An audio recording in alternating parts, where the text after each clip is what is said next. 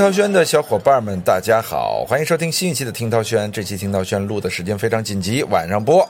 我上午才录啊，这个时效性又提前了，我也挺紧张的，因为这两天太忙太忙了。我在带货啊，又在剧组配音啊，包括新的游戏又要开始配音了，几件事压在一块儿，当然还有自己的一些私事儿啊，还要抖音直播，哎呦，集中在一块儿，真的是累呀！当然。带货是我现在在自己这个领域做的非常重要的一件事情啊！我莫名其妙成了一个带货主播啊，不小心也创造了很多记录。所以今天呢，我们这个有时效性的话题聊聊什么呢？就聊聊带货啊。作为目前中国体育界的带货一哥，哎，又傲娇了啊！呃，陶哥啊，也在带货方面有一些经验。那么当然呢，我对带货呀，也是从原来的不理解、不支持，到现在觉得，哎。可以有选择性的去带，或者说去买啊。带货呢，现在已经是费尽了千家万户啊。随着疫情的开始，大家开始逐渐接受了直播带货这种行为。当然，在疫情之前呢，直播带货其实也蛮火的啊。比如说某些艺人，像什么王祖蓝，还有某些什么家族，这个什么辛巴家族、木法沙家族，还有李佳琦、薇娅啊，都是通过带货这件事情找到了自己生命的第二春，成为了百万乃至亿万富翁啊。所以今天我们就跟大家聊一聊。带货这件事儿，主要聊一聊什么呢？一是带货到底实质是什么？二，我们该不该买带货主播的货？三，我们怎么买啊？首先给大家聊聊带货的实质是什么？带货的实质啊，其实就是一个去流程化的这样的一个卖货的过程。就原本啊，一个产品要想来到世界上，它首先需要工厂。或者作坊啊，或者什么样的机构把它生产出来，然后通过一定的渠道，包括什么渠道呢？当然要包括先是批发收购渠道啊，批发商把这些货品啊收来啊，然后呢加工渠道啊把它加工好啊，然后呢是一个分发渠道，就分发给二次零售商啊，这些零售商也是搞批发的，收来之后呢再进行包装加工，进入到市场啊。其实我说的是个大概的环节，可能环节也不完全准确，因为我毕竟不是做。做这个深加工加上销售渠道的嘛，肯定咱们听众中有很多小伙伴非常的熟悉啊，觉得我说的不专业。我只是举个例子啊，要经过这么多环节，就环节可能比我说的要远多得多。其实啊，这些环节当中啊，确实通过这样的一个流程养活了一批人啊，包括渠道上，呃，包括二次加工和二次零售，甚至说直接开小卖部啊，或者直接送货上门的非常重要的环节啊，最后由七八个甚至十几个环节完成一个货从生产到供应的这样的一个过程。而我们的去环节化呀，其实就是把中间所有的环节都去掉。最终呢，由这个生产者本人，或者说顶多到二次加工商本厂来对产品呢进行销售。销售途径是哪里呢？当然以前是通过淘宝啊、微商啊那些啊，都还是又经历了两三个流程。然而主播带货其实是简化了这种流程。比如说，我直接去卖茅台酒厂的酒，我直接去卖迪奥的包包啊，但是这不符合我的定位啊。我举个例子啊，迪奥厂商一出来，包包给我拿到的是最低价，但是迪奥这种厂商是不存在搞这样活动的可能性啊。咱只是举个极端的例子啊，茅台倒是搞过，对吧？呃，找了著名的什么罗永浩啊、李佳琦啊，都曾经卖过。那这种带货呢，一旦去了流程化，就能拿到最低最底的价格，因为很多钱省掉了。首先是人工啊、物流啊，包括仓储，就很多钱很多钱都省掉了。更重要的是啊，中间商的利润啊给去掉了，其实就是不让中间商赚差价的一个过程嘛。啊，所以这是直播带货未来有可能发展起来的一个实质。为什么说是有可能发展起来呢？因为这就是我想说的，直播带货还有一个实质。就是欺骗、诈骗，用并不是物有所值的产品，以低价的模式吸引大家来购买。其实商品啊极度的差，包括质量，包括这个实际功效，包括价格的性价比都是非常低的。那这种产品流窜到世界上来呢，对老百姓是为祸很深。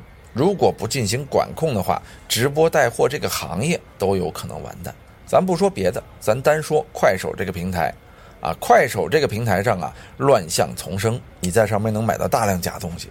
唯一的好处是便宜啊。这个其实啊，抖音平台上也有，但是假货的数量不如快手多，因为快手的唯一目的是把价格压下来啊。很多大家族啊，他面对的是四五线城市的月收入两千左右的，相对来说购买力不足的呃年轻人和中老年人啊。就这些人呢，其实对商品品质要求不高，你买到 fake 的了啊，可能觉着凑合用就行。但是啊，这种假货的品质啊，其实是严重影响到了购买者的健康啊，以及购买者的消费权益。那大家不为所知嘛，所以说也就不反抗。但是所有四五线城市的小镇居民们，他们也有聪明的一天啊，他们也有成长的一天啊，迟早会明白其中的实质。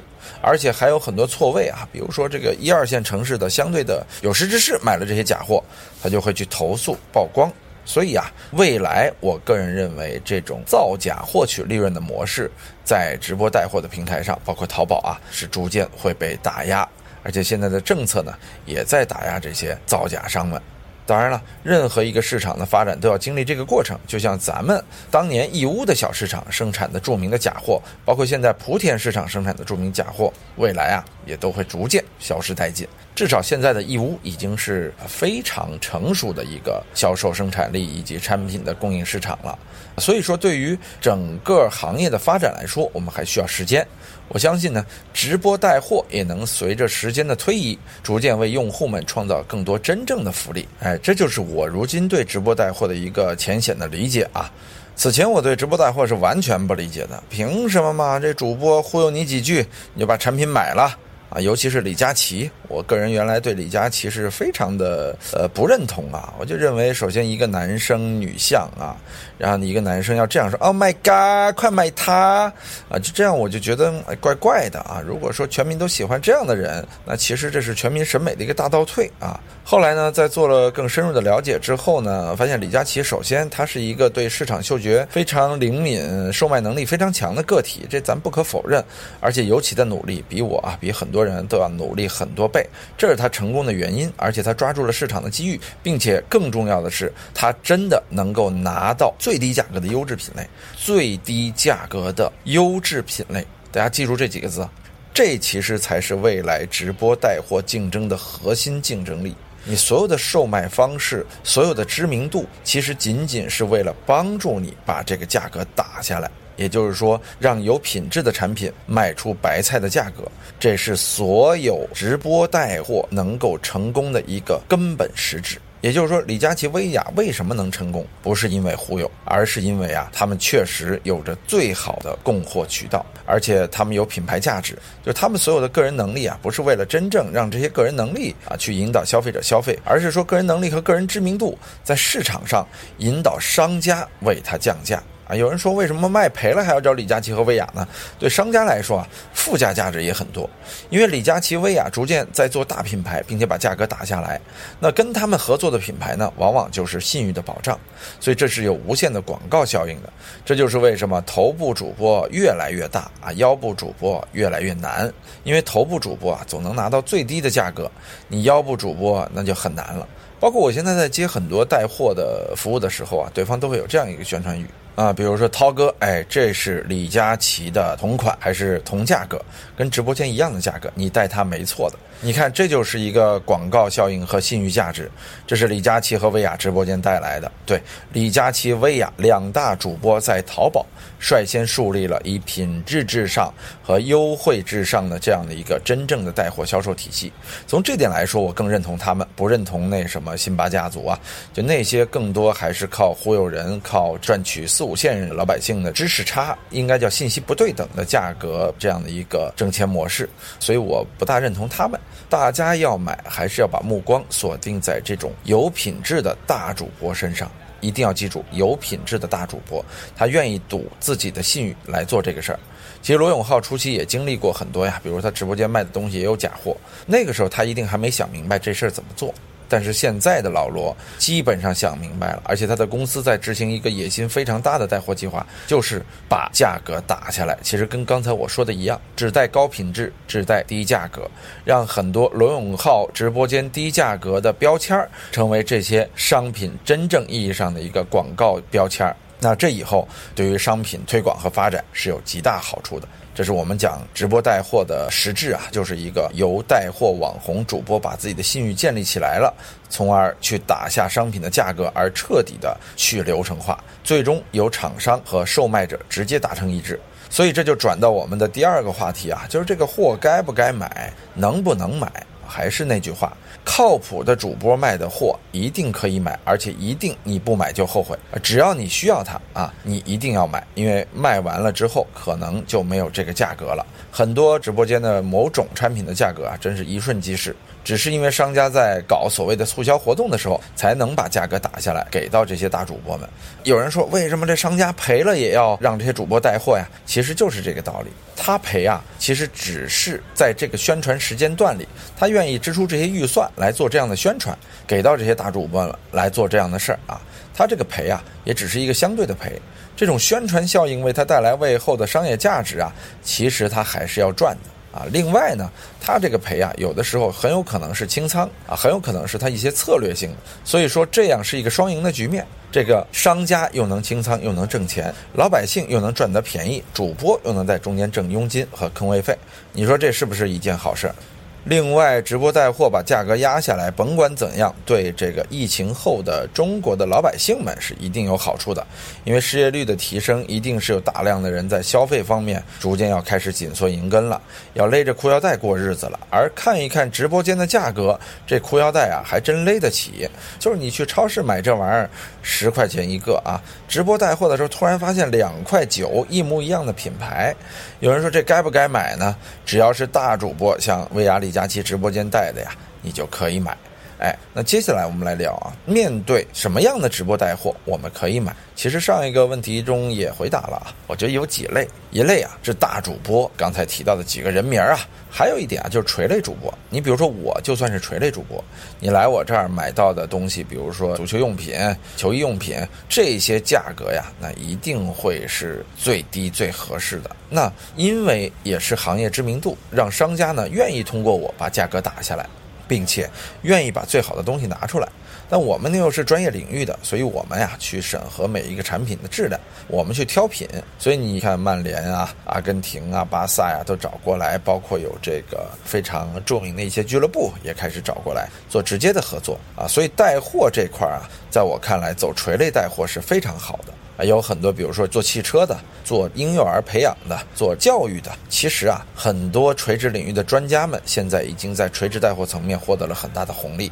那么垂直类的带货，我也认为是一定可以买的，因为尤其是在这红利期啊，就专家也愿意去降价来卖自己这个领域便宜的东西，商家也愿意找到专家降价，而且垂类往往你的信任度是非常之深的，所以垂类带货是我认为未来无论是哪个平台都必然趋。象化的一个东西，而垂类带货未来一定也会是瓦解李佳琦、薇娅和罗永浩们的一个真正意义上的带货方向啊！为什么说瓦解呢？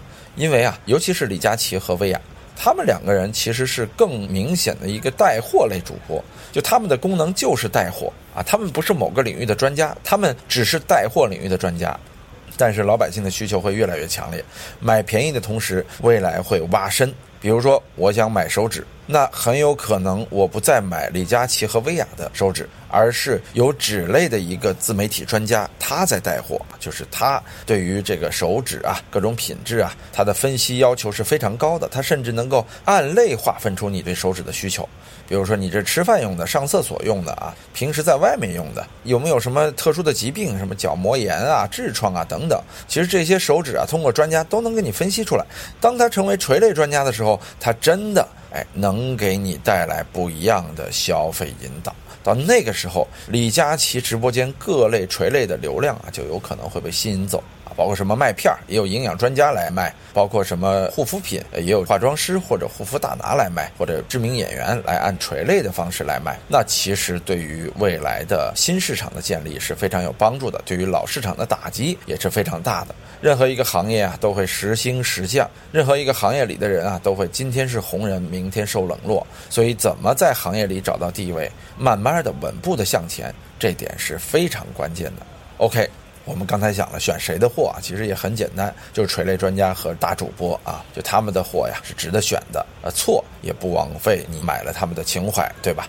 而且垂类主播和大主播未来在带货层面必有一战啊，这是我们可以利用这一战来获取用户利益的红利期，大家一定要把握住啊！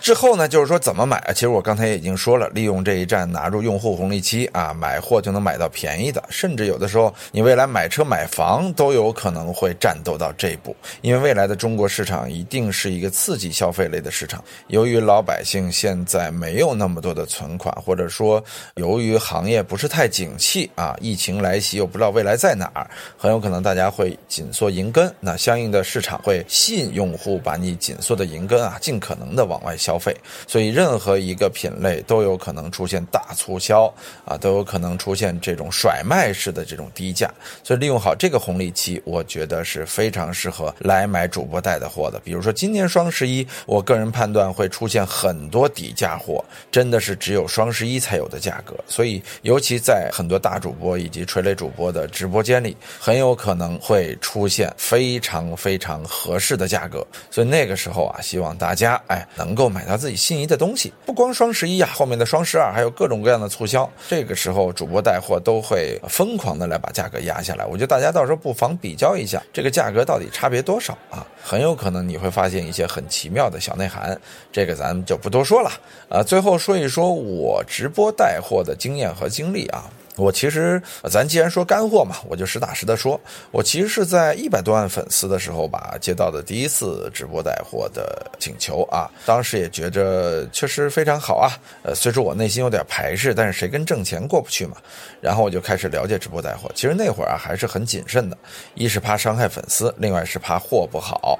啊，还好呢，合作的这个提供带货的厂家呢，都是还不错的这种服务商啊，他给到的品类啊，还真是好，很多我自己使用了之后都觉得，哟，这玩意儿真是太棒了。所以直播带货从那个开始给我留下了第一印象啊，就是货品好。便宜，包括我自己啊，每一个都要亲力亲为的试用。我发现还真是他们挑出来让我试用的东西，还真都不错。关键比市场上的要便宜好多。那个时候我就在想，它的空间到底在哪里？后来当真正做了开是啊，就真的是发现还真是有好东西。比如说我自己在做完第一次直播带货的时候，一款网红麦片火了。现在这款麦片呢，已经卖出去上万袋了。就通过我的直播间啊，因为原价七十九两袋。不知道为什么那个麦片特别好吃，还可以代餐，还可以减肥，然后它就莫名其妙的火了。价格打下来之后呢，就变成五十九块钱啊两袋。完了之后，这个东西现在在我的直播间里，只要卖没了，因为商家不可能给那么长时间的促销啊，只要卖没了，就有人天天在直播间里催啊，赶快上，赶快上，甚至有人一下子囤了一百袋。所以直播带货有的时候很神奇，那个时候我就理解了哦，原来直播带货呀，是我通过自己的知名度啊，向商家呢要到了一个最低价格，交给自己的粉丝消费。那么粉丝信任你呢，觉着得了实惠之后啊，还真是会不断的买。形成这样的一个良性循环，我才了解的直播带货到底是怎么回事嘛？这是我对直播带货最初的认识啊。第一场的直播带货呢，确实也创造了一个六位数的还不错的记录吧。啊，当时也觉得哇，居然能一下子卖出去这么多，而且大家买了之后还都要回头来啊，说那个麦片什么时候能有啊？那个大枣什么时候能有啊？那个米什么时候能有啊？哎，大家对我有了这样的依赖性，尤其是那个网红麦片，天天被催。我说我一做体育的，怎么这个卖个麦片都能这么火呢？啊，随后的带货呀也带了几次啊，但额度差不多都是这么多，六位数的额度啊，其实也没有什么骄傲的。终于到了我开始带体育用品了，第一场是曼联的专卖啊，做带货的合作。首先去专卖店选品，随后我来谈价格压价格，包括坑位费各方面啊。那个时候我认为啊，可能也就卖个六位数啊，搞不好都六位数以下。我当时因为觉得这是低频次的东西嘛，你说球迷围巾啊、手机壳啊，都是买一个不会再买的，包括球衣啊、包括 T 恤啊，这都没有什么像很多主播直播带货卖吃的啊、卖日用品，怎么怎么说呢？购买频次特别高的东西能卖得出去。我一想，这些频次低的又是指向于曼联一个俱乐部，你比如说什么阿森纳、切尔西肯定不会买它的呀，皇马、巴萨买它都得掂量掂量啊，它怎么可能能卖特别多呢？结果那天一下子带爆了啊！鹿晗都来我直播间刷了三个嘉年华，后来我们还互关了啊，小显摆一下啊，包括这个什么武艺啊、有线超啊、大能啊啊这些大佬们啊都来到了直播间，纷纷送礼，哎，并且呢也买了好东西啊。确实，这个让我觉得，哎，直播带货呀，把这个传媒打通之后啊，真的是一非常好玩的事儿。啊。有用户会觉得，哎，我跟鹿晗、大能们一起买这个产品，他真的被刺激起来了，而且啊，产品真的是便宜。就这厂子一立啊，那天一下子销售过七位数啊，百万以上，这是我完全没有想到的。那是我第三次还是第二次带货呀，一下子创造了一个记录啊！这对我来说，如果不是当时球衣卖没了啊，数量不够了，过这个二百三百啊，都是很有可能的。一夜之间，我们卖出去了这个专卖半年的销售额度。这个专卖店的员工们啊，连续几天趴在地上熬夜奋战，终于俩礼拜把所有货品都发完，一点也不夸张啊！我第一次意识到了这种电商带货的恐怖流量，不可思议，以及它需要的这种深度协作，真的是在一次一次自己努力当中才总结出来的。随后呢，我又开始做自己的品类。到后来，我也意识到了，你看佣金这块儿，这个比如说提成百分之二十，提成百分之三十，都有各种不同的佣金。那我要是再直接一点，未来我再能直接切到渠道，比如说去跟曼联俱乐部直接谈啊，去跟巴萨俱乐部直接谈啊，甚至呢有更深一层的渠道，拿到更低价格的货品，那是不是更牛呢？那其实对我来说，我逐渐就意识到自己在直播带货这块的商业价值了，就是给大家创造最低的折扣和价格，同时自己树立行业的地位，这是我认知己方的需求。一方面，大家想买足球用品呢，能够有信任度的在我这儿买到最便宜的东西；另外一方面，官方能把量上去；再有一方面，我在行业里的这块的标签和知名度树立起来了，并且还有收入，这个事情开不开心？当然，这种百万级别的收入啊，不是都落入我的囊中。大家其实也可以算得出来，我的佣金啊，也就是百分之二十上下浮动，高的三十四十，低的也有十五，都能算得出来，在这事儿里我挣了多少钱。当然了，我也认为我挣钱是应该的。所以直播带货就是您买实惠，我挣钱，商家搞宣传这样的红利期，所以大家一定是要把握住，包括我个人也得把握住。就未来啊，咱们都会在这块儿有更多的机会。